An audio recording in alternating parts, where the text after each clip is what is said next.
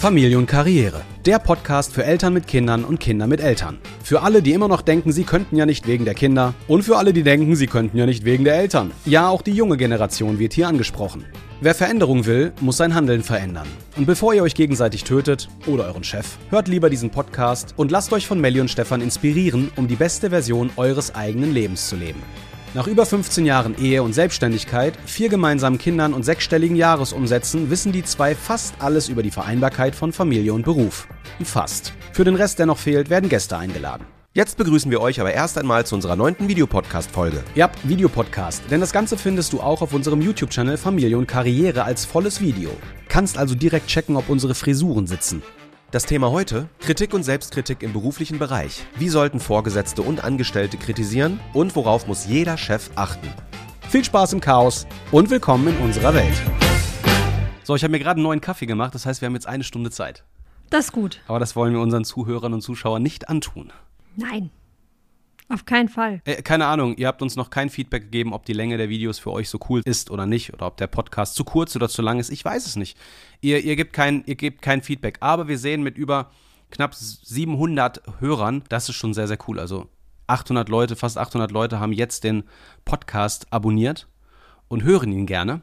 Und das freut uns natürlich außerordentlich. Also Grüße nochmal raus an alle Plattformen, aber natürlich auch zu YouTube mit knapp 100 Abonnenten in den ersten zwei Monaten bei so einem Thema und so einem langen Programm bin ich sehr zufrieden mit und Melly, glaube ich, auch, oder? Auf jeden Fall. Super. Heute sprechen wir über ein altes Thema und zwar das vom letzten Mal, aber wir betrachten mal die andere Seite, denn im letzten Podcast haben wir über Kritik und Selbstkritik gesprochen und beim Schnitt ist mir aufgefallen, dass wir eigentlich hauptsächlich die Beziehungsebene hatten, also im familiären Bereich beziehungsweise im Beziehungsbereich. Aber den Karriere Part, also den Arbeitspart, den haben wir gar nicht betrachtet. Einmal kurz habe ich das angesprochen, aber ich habe da noch so ein paar Themen, die echt wichtig sind, die wir heute besprechen können. Ich muss wieder Fragen stellen, sonst rede ich die ganze Nein, Zeit. Nein, aber wir können ja auch erstmal äh, unsere Leute begrüßen. Oh, die Begrüßung. ich denke an grün. die anderen. Sie denkt an die anderen. Ich will direkt voran. Okay, äh, dann darfst du wieder. Hallo und herzlich willkommen zu unserer neunten Videopodcast-Folge. Schön, dass ihr wieder hineinhört. Ich bin die Melli. Und ich bin Stefan. Und heute sprechen wir, wie gesagt, über den Bereich Kritik und Selbstkritik in der Karrierezone, in der Arbeitszone, in der Berufszone. Schatz, was würdest du lieber haben, wenn dich dein Arbeitgeber kritisieren will oder soll? In der Öffentlichkeit, vor allen Kollegen oder lieber unter vier Augen? Unter vier Augen. Warum? Dann fühle ich mich einfach wohler. Warum? Ja, dann kriegst nicht jeder mit. Ah ja, genau, weil an wen ist die Kritik gerichtet? An mich. Genau. Und es ist blöd, wenn es andere mitbekommen. Ja. Ja. Also es gibt eine ganz, ganz goldene Regel. Die gilt auch für den Privatbereich, ist aber auf der Arbeit noch viel, viel wichtiger. Kritik immer nur unter vier Augen, aber Lob in der Gruppe. Mhm. Lob sollen möglichst immer alle hören. Warum? Damit sie motiviert sind, damit sie mitbekommen, ah, andere machen etwas gut oder machen etwas richtig. Und generell sind wir immer darauf aus, dass wir uns darüber freuen, wenn wir Lob bekommen. Also wir haben da Lust zu, wir möchten das gerne. Wir brauchen alle Anerkennung und Beziehung und Wertschätzung im Leben, egal welcher Persönlichkeitstyp wir sind. Aber Lob in der Gruppe, Kritik unter vier Augen. Wenn euer Arbeitgeber das nicht macht, äh, zeigt ihm diesen Podcast.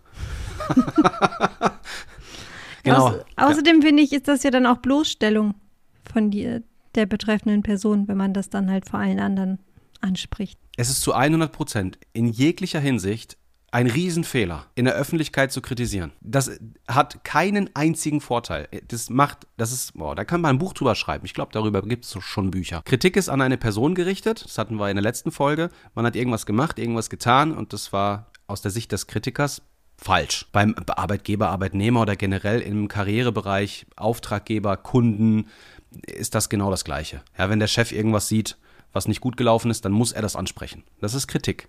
Aber das muss er immer unter vier Augen machen, weil das hat niemand anderen etwas anzugehen. Es gibt allgemeine Kritik, also wenn du zum Beispiel als Arbeitnehmerin was falsch machst und der Chef sieht das, dann muss er dich kritisieren. Jetzt kann er aber diesen Fall, der da passiert ist, das, was falsch gelaufen ist, kann er jetzt auch nehmen und es als allgemeine Kritik, als Hilfestellung quasi an die gesamte Belegschaft weitergeben. Weil es gibt ja vielleicht Leute, die haben die gleiche Tätigkeit wie du. Ähm, und da gibt es mehrere von. Und wenn ihm schon bei dir was auffällt, ist das als Vorsorge ganz gut, alle zu informieren. Dann ist das auch Kritik in der Gruppe, aber nicht die persönliche. Also nicht, dass du den Fehler gemacht hast, sondern da ist was falsch gelaufen. Er nennt keine Namen und gibt es als Kritik an die Gruppe weiter. Dann ist natürlich Kritik für die Gruppe auch richtig. Nicht, dass wir hier uns falsch verstehen. Aber du hast es schon gerade gesagt, es geht erstens niemandem was an und zweitens, das würde dir schlecht gehen, hundertprozentig. Auf jeden Fall. Öffentliche Bloßstellung ist so, ja, persönlichkeitsverändernd. Äh, ich hatte dieses Erlebnis, als ich 16 war.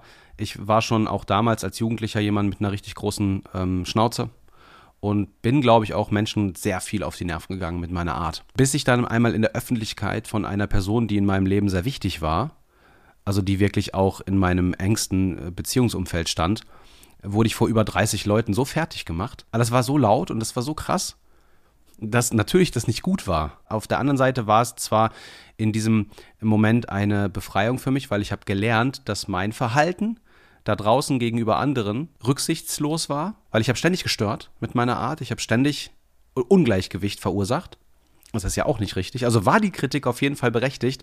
Und leider, leider ist eine Ausnahme. Äh, Ausnahmen bestätigen die Regel. War das richtig von der Person, das in der Öffentlichkeit zu tun? Denn das hat meinen Blickwinkel so krass massiv und schnell geändert, dass ich danach ein besserer, Umgang, umgänglicher Mensch werden konnte. Wäre das nicht passiert, wäre, also wäre diese Kritik so in der Öffentlichkeit nicht ausgesprochen worden, dann hätte ich mich vielleicht erst wesentlich später verändert. Ich kann aber nicht sagen, ich kann nicht sagen, dass das für alle richtig war oder für alle richtig ist. Ich bleibe bei meinem Standpunkt und bei meiner Meinung, Kritik immer nur unter vier Augen. Die Person hätte mich auch an die Seite nehmen können und hätte sagen können, Stefan, jetzt reicht's. Mhm. Weil A, B, C, D, E. Ich, nicht, dass ich deswegen irgendwie eine psychische Schieflage kriege und plötzlich anfange zu heulen. Nein, ich bin sehr selbstreflektiert. Für mich war das kein Problem im Nachgang, sondern im Gegenteil, ich sehe nur Positives darin. Aber ich glaube, die die Wahrscheinlichkeit, dass es negativ ist, ist viel, viel zu hoch oder viel höher. Auf jeden Fall, also es kommt auf jeden Fall auf die Persönlichkeit drauf an. Weil ich kann euch auch eine Story erzählen und zwar hat meine Mama früher auch ganz oft irgendwie, wenn wir Verwandtschaftstreffen hatten, äh, auch irgendwie immer erzählt, wenn ich in ihren Augen was schlecht gemacht habe, aber dann auch immer vor allen anderen. Und irgendwann habe ich sie mal drauf angesprochen und habe gesagt, Mama, also ich finde das richtig doof, was du da tust. Und da meinte sie nur so zu mir, ja, aber wäre es dir lieber, äh, wenn ich äh, das mache, wenn du das nicht hörst? Und dann meinte ich so, ja, weil dann höre ich es nicht. Deswegen, also, ich fand es immer schlimm so ja, in der Öffentlichkeit bloßgestellt zu werden. Ich weiß, sie hat es nicht bös gemeint und so und ich habe ihr das auch vergeben, aber deswegen wäre es wirklich besser, wenn man halt, wenn man irgendwie etwas nicht gut findet über jemanden halt, dass man ihn dann persönlich darauf anspricht und nicht dann immer vor der Öffentlichkeit halt das so präsent beredet. Du weißt ja, woher der Spruch kommt, jemanden öffentlich an den Pranger stellen, oder? Er kommt bestimmt aus dem Mittelalter. Es war auf dem Marktplatz, ja. wurden Menschen an den Pranger gestellt, wurden da festgebunden und dann wurden die fertig gemacht. Genau. Es wurden Dinge über sie erzählt, sie wurden beleidigt, sie wurden in der Öffentlichkeit so, dass immer jeder, der vorbeilief, sehen konnte, ah, ne? Weil das ist eine Form von Folter. Eine andere Person so zu denunzieren in der Öffentlichkeit ist eine Form von psychischem Terror, von, von Verletzung. Nur halt nicht körperlich, sondern eben mental und, und psychisch. Hm. Und immer, wenn wir das tun, verletzen wir jemanden. Die Kritik unter vier Augen ist hingegen fair. Man steht voreinander, man hat die Möglichkeit, miteinander sich auszutauschen und darüber zu sprechen. Meine Devise ist immer noch nach wie vor dieselbe, auch wenn ich freiheitsliebend bin und äh, dominant genug bin in der Hinsicht, dass ich sage, ich verlasse den Ort, wo Menschen mich, wo Menschen nicht die geistige Reife haben, vernünftig zu kritisieren, da gehe ich weg. Weil ich weiß, diese Persönlichkeit oder diese Person, die vor mir steht und nicht mal in der Lage ist, Kritik und Lob auseinanderzuhalten oder konstruktiv zu kritisieren mit diesen Menschen, möchte ich weder zusammenarbeiten noch zusammen sein. Weil man sieht sofort oder man merkt sofort, wie fit diese Menschen sind im Umgang mit anderen Menschen. Und wenn man Arbeitgeber ist, also Angestellte hat oder Personen, denen, denen man einen Lohn zahlt und ein Gehalt zahlt und die für eine Arbeit übernehmen, dann gibt es gewisse Spielregeln. Ob man das will oder nicht, spielt keine Rolle. Der Chef, der Vorgesetzte hat sich an gewisse Regeln zu halten, genauso wie die Mitarbeiterinnen und Mitarbeiter auch. Und ein Chef, der in der Öffentlichkeit kritisiert, der hat weder, äh, der hat es weder verdient, dass du für ihn arbeitest, hat er nicht, weil das ist, das ist ein No-Go, ein absolutes No-Go. Und der wird sich auch höchstwahrscheinlich nicht verändern, außer ihr sprecht ihn darauf an und vielleicht ändert er dann, dann sein Verhalten. Zeigt ihm einfach diesen Podcast oder dieses Video. Das geht raus an alle Arbeitgeber.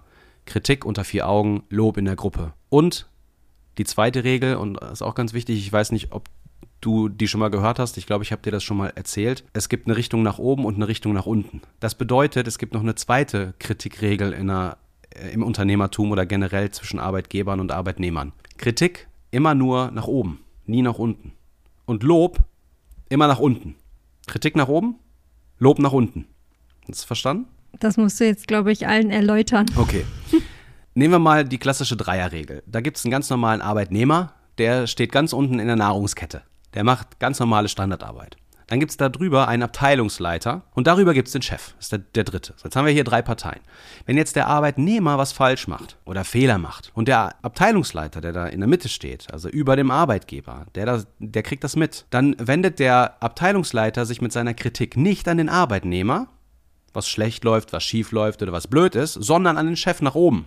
Nach unten wird gelobt. Heißt, Chef und, Arbe und, und, und äh, Abteilungsleiter, also die zwei oberen Ebenen, die gucken gemeinsam, wie können sie die Probleme, die unten beim Arbeitnehmer gerade vorherrschen, lösen. Was können sie machen? Und dann erarbeiten sie eine Lösung und gehen damit dann zum Mitarbeiter, um ihm dann zu helfen. Und Kritik nochmal, Kritik kann konstruktiv sein und wenn die unter vier Augen stattfindet und hilfsbereit ist und problemlösend ist, dann ist das quasi wie ein Lob. Dann geht man hin als Abteilungsleiter und sagt einfach, pass auf, mir ist was aufgefallen, was nicht so gut läuft. Das ist jetzt nichts Persönliches, sondern wir müssen zusehen, dass das Problem gelöst wird, weil du hast Stärken, die das können.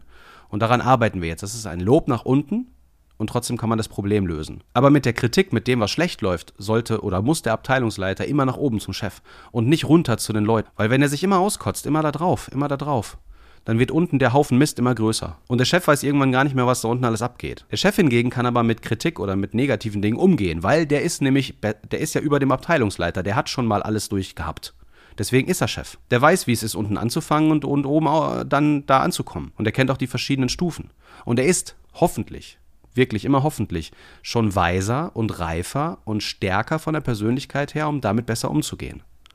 Und wenn man sich an diese zwei Regeln hält als Arbeitgeber, nämlich Lob in der Gruppe und nach unten und Kritik unter vier Augen und nach oben, Negatives vor allen Dingen, dann, dann, dann kann fast nichts böse enden in, in einer Firma.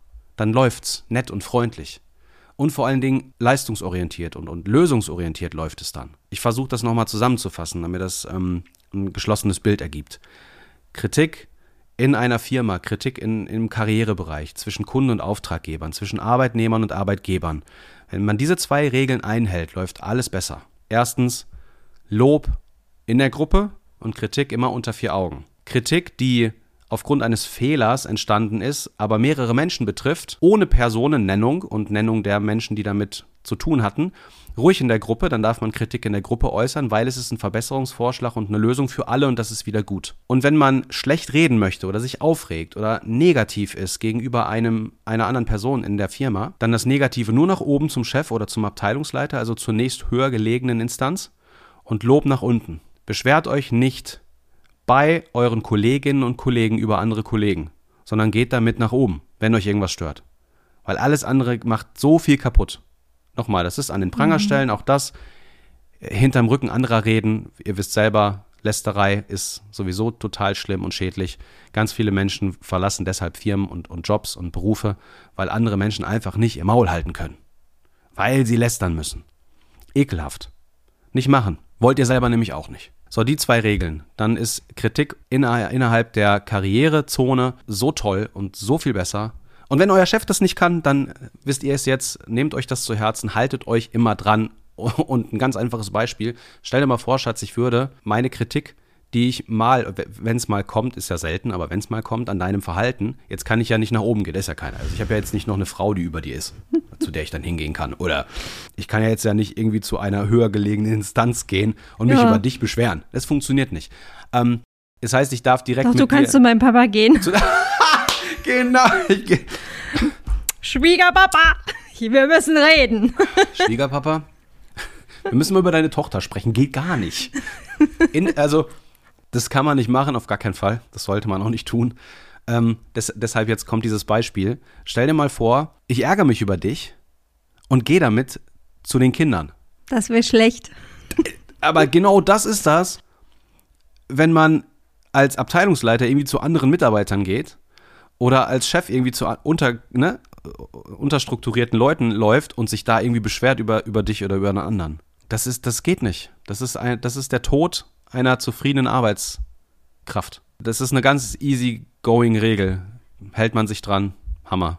Ja, da fällt mir auch noch was äh, zu ein. Und zwar war ich neulich beim Hautarzt, bei einer Hautärztin. Die sollte mir ein Muttermal entfernen. Oh ja, das war krass. Boah, da wäre ich gerne dabei gewesen. Und die hatte an dem Tag echt einen schlechten Tag. Das habe ich schon anhand ihres Verhaltens gemerkt. Und dann hatte sie eine nette Arzthelferin, die wirklich top war. Also ich fand die super sympathisch und so. Aber sie hat sie echt vor mir zur Sau gemacht. Also während du als während Patientin ich dabei da lag und sie eigentlich mir Mutter mal entfernt, äh, entfernt hat, hat sie sie nur kritisiert vor meinen Ohren, vor meinen Augen und das war fürchterlich. Auch für mich als Patientin war das fürchterlich. Fremdschämen pur. Vor allen Dingen, weil sie dann so sagte, ja, die Assistenz ist heute die reinste Katastrophe. Und ich dachte so, die arme Arzthelferin. Also deswegen, ja. Alter. Wenn ihr Arbeitgeber seid, dann spart euch das bitte. Wenn ihr Arzt oder Ärztin seid und euch auf eure Fähigkeiten etwas einbildet, dann ist das super, denn ihr habt dafür studiert und ihr seid äh, ja in einer Position, in der andere einfach nicht so einfach sein können, weil da so gewisse Herausforderungen angeknüpft. Aber wenn ihr eure Arzthelferinnen und eure Helfer fertig macht, ey, dann habt ihr uns als Patienten nicht verdient. Das ist mir schon öfter aufgefallen. Ich weiß, ne, irgendwann ist man als Arzt auch oder als Ärztin auch mal gestresst. Ja. Ja, Ich meine, jeder ist ja mal gestresst. Ja. aber vor, also das ist ja auch so ein Arztsyndrom meistens. Ich kenne echt viele Arbeitgeber und habe schon viel durch. Aber Ärzte in, in, in, in Praxen und, und das Personal ist eine schwierige Branche. Ich weiß, ist ja auch nicht immer so einfach, aber ihr verdient eigentlich echt gutes Geld. Das erlebe ich oft. Ganz oft der blöde Spruch zur Arzthelferin oder der blöde Spruch zum Arzthelfer oder generell, das ist schon echt, äh, echt eine Nummer.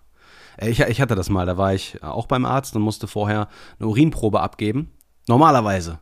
Das wurde aber gar nicht gemacht. Da habe ich noch ein Beispiel, damit das auch nochmal deutlicher wird. Es ist, glaube ich, schon deutlich genug, dass das nicht geht. Aber ich war beim Männerarzt und hatte einen Termin. Ja, und dann wurde ich von der, von der Schwester reingebeten und dann direkt zum Patientenzimmer geführt. Und dann kam halt irgendwann der Doktor und ich musste eine Ultraschalluntersuchung musste gemacht werden, unten im, im, im unteren Bauchbereich, äh, da wo die Blase ist. Und dann sitzt er neben mir, macht Ultraschall und sagt einfach ganz trocken zu mir, Sie sind jetzt, Sie sind jetzt 37, also wenn Sie auf Toilette gehen, dann können Sie die Blase ruhig ganz leeren. Ich so, ja, das mache ich auch, aber war das letzte Mal vor ein paar Stunden dann zu Hause auf Toilette. Herr Wie, Sie haben doch gerade eine Urinprobe abgegeben. Ich sag, nein, ich wurde direkt hier in das Behandlungszimmer gebracht. Ich habe keine Urinprobe abgegeben. Er ist ausgeflippt, er ist aufgestanden, rausgegangen und hat die Arzthelferin zusammengefaltet, aber richtig. So nach dem Motto, so, das gibt's doch nicht, wie können Sie denn hier den Herrn Peters einfach so ins Behandlungszimmer bringen? Warum nehmen die müssen. äh, Und ich lieg da auf dem Stuhl und denke mir so, ach du meine Güte. Man fühlt sich so ein bisschen mitschlecht. Als, als wäre es besser gewesen, wenn ich gesagt hätte, muss ich nicht erst noch eine Urinprobe abgeben? Nein, da denkt man ja auch als Patient nicht dran. Aber statt einfach kurz rüber zu gehen und zu sagen, ey, ne, ähm, könnt ihr das noch ganz schnell nachholen, dann können wir das machen. Nein, es wird direkt draufgeballert. Vor allen Patienten in der Öffentlichkeit. Wahrscheinlich erhoffen sie sich dadurch, dass das dann nie wieder vorkommt. Ja, genau, aber so funktioniert das Spielchen halt nicht. Da sind wir wieder beim Ursprung am Anfang von der Folge. Wenn ein, ein Fehler unterläuft, dann kann man alle einmal darauf hinweisen, also jetzt als Chef, ne, Kritik unter vier Augen, beziehungsweise Lob immer nach oben, äh, nach unten, wäre dann hier halt, die Kritik darf dann auch nach unten, wenn sie für alle bestimmt ist, weil es ein Problem löst, damit es in Zukunft nicht mehr auftaucht, dann ist das für den ganzen Praxisablauf natürlich super. Und nochmal, auch wenn ihr eure Nerven verliert, das ist so, wie wenn man Kinder hat. Ihr habt, egal wie müde ihr seid und egal wie schwierig es ist, immer die Wahl, schreie ich meine Kinder an oder reiße ich mich zusammen. Und als Arbeitgeber genauso. Man nimmt das Kind dann eben mal zur Seite und übt dann die Kritik, aber nicht in der Gruppe am Tisch. Oh, in die Art. Das ist auch echt vielleicht ein Grund, warum immer weniger, warum es immer weniger Fachkräfte in dem Bereich gibt, aufgrund des Verhaltens auch was von oben kommt. Kann ich mir echt vorstellen. Ich glaube, ein Pfleger, eine Arzthelferin, ein Arzthelfer, eine Pflegerin, wenn die von oben den ganzen Tag Lob bekommen würde und Danke für die Arbeit, die sie trotz, trotz der schwierigen Arbeitsumstände tun, dann wären die zufriedener und glücklicher und würden auch nicht ohne Bezahlung oder ohne Unterstützung die Extrameile gehen, aber wären zufriedener in ihrem Beruf. Und Kritik im Job, Kritik in, in, in der Karriere oder im Karrierebereich, diese zwei Regeln und alles läuft besser. Äh, äh, ne, so wie man selbst behandelt werden will. Wenn du jetzt einen Fetisch hast, dass du dich gerne anschreien lässt, dann zählt das nicht. Ganz wichtig. Aber in der Regel steht keiner von uns drauf, wenn in der Öffentlichkeit kritisiert wird. So, ihr hattet ein paar Beispiele aus unserem eigenen Leben mit unserer Vergangenheit. Ich, als ich 16, 17 war und äh, Melly mit ihrer Mutter. Ähm, wir haben euch Beispiele aus Alltagssituationen erzählt. Wenn ihr also euren Chef das nächste Mal euch in der Öffentlichkeit kritisieren hört oder seht, dann äh, habt mal Mut und schickt ihm Folge 8 von Familie und Karriere. Folge 9. Ich meinte Folge 9. Aber nicht in der Öffentlichkeit, ne? Muss er dann äh, privat machen. Geht er zum Chef und sage ich, ja, was kritisieren hier? Du hast mich zwar in der Öffentlichkeit kritisiert, aber ich mache das nicht. Wir machen das unter vier Augen. Ich habe hier eine ganz tolle Podcast-Folge, hör die nie mal an. Äh, verändert alles. Zufriedenheit eurer Arbeitnehmer wird viel, viel besser. Gegenüber euren Kunden, wenn ihr eure Kunden kritisiert, dann sind sie weg. Und natürlich im familiären Bereich hat meine letzten Folge. Ihr habt jeden Tag die Wahl, jedes Mal die Wahl, zu sagen, ich schrei oder ich lobe. Gut, wenn ihr Fragen habt, schreibt uns in die Kommentare. Schreibt uns eine E-Mail an info.familienkarriere.com und wir sprechen drüber. Seid damit nicht alleine, ganz vielen geht es da draußen so, aber jeder Schritt in eine bessere Richtung ist ein guter Schritt. Und vielleicht dann noch zu deiner Familiensituation, wenn sowas in der Familie vorkommt, was kannst du den Leuten raten? Auf jeden Fall äh, klärt das, sprecht die Leute an, mit denen ihr diese Probleme habt. Und sagt, äh, ich fand den Satz vorhin ganz gut, sagt ruhig, äh, ja, es ist mir lieber, wenn du es öffentlich machst, aber in mein Gesicht und nicht in das aller anderen. Also wenn jemand ne, schlecht über dich reden so, möchte, ja. dann kann er zu dir kommen und es dir direkt sagen, weil dann hast du die Chance, dich zu verbessern. Das war doch damals in der Jugendzeit bei dir auch. Ja. Kannst du vielleicht noch erzählen? Da hat die Person es richtig gemacht, oder? Ja, also ich, da war ich 15 rum, ich glaube mit 15 rum. Da mochte mich kaum jemand tatsächlich in meiner Jugendzeit. äh, aber ich habe das gar nicht so gemerkt tatsächlich. Äh, so, war eher unterbewusst das war Verhalten? irgendwie so unterbewusst mein Verhalten und irgendwann kam dann tatsächlich die Jugendleiterin auf mich zu und hat mich dann mal beiseite genommen nach, ähm, ja, an irgendeinem Tag und dann hat sie mir einfach mal ganz klar gesagt, wie die anderen mich halt so sehen oder was denen halt auch so schwer fällt, also dass die halt schon zum Teil die Augen verdreht haben, sobald ich irgendwie den Raum betreten habe. Oha. Ähm, aber das war mir tatsächlich gar nicht so bewusst, aber das hat mir so zu denken gegeben. Das war der Tag, ja, an dem ich mich dann angefangen habe zu verändern, ne? weil ich das nicht wollte, weil ich wollte nicht diese Ablehnung erleben und ich wollte halt ja auch äh, angenommen sein und halt äh, ja auch Freunde haben. Ja, und das war dann tatsächlich so der Schlüsselmoment, wo bei mir halt so der Schalter umgelegt wurde, wo ich mich dann um 180 Grad halt gewendet habe und wo ich mich dann halt auch äh, verbessert habe. Und ab dem Moment, ja, hatte ich halt Freunde in der Jugend und war angenommen. Aber das hat sie nicht in der Gruppe vor allem Nein, gemacht? das hat sie nicht in der Gruppe gemacht. Sie hat mich, habe ich ja eben schon gesagt, sie hat, mich, sie hat mich ans Seite genommen und hat dann unter vier Augen mit mir darüber geredet. Ja, äh, meine Aufmerksamkeit ist. Ne? Soll ich das nochmal sagen? Nein, ist gut. Ich kann das so schneiden, dass es passt. Okay. Okay, gut. Dann ähm, sind wir durch mit dieser Folge. Ich hoffe, ganz viele Chefs kriegen jetzt mal ein paar Anrufe oder ein paar Gespräche. Oder wir. Oder wir, genau. Herr und Frau Peters. Was fällt Ihnen ein, so meine geht das nicht. Es fällt Ihnen ein, meine Mitarbeiter hier gegen mich aufzuwiegeln. Ja, wird wohl Gründe haben. Hm? So, also, schön, dass ihr dabei wart, dass ihr zugehört und zugeschaut habt. Und dann würde ich sagen, bis zur nächsten Videopodcast-Folge. Alles Gute. Euer Stefan. Eure Melli.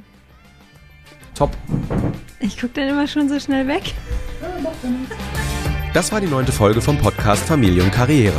Wenn sie euch gefallen hat, freuen wir uns übers Folgen, Teilen und Liken und über Kommentare unterm YouTube-Video auf unserem YouTube-Kanal Familie und Karriere. In der nächsten Folge sprechen wir über das richtige Zeitmanagement als Paar und wie wichtig der Umgang mit der eigenen Zeit gegenüber dem Partner, aber auch anderen Freunden ist. Und wer nicht zu lange warten will, kann uns auf Instagram folgen. Dort gibt es täglich im Story-Bereich Einblicke in unser Leben als Familie, Ehepaar und als Unternehmer.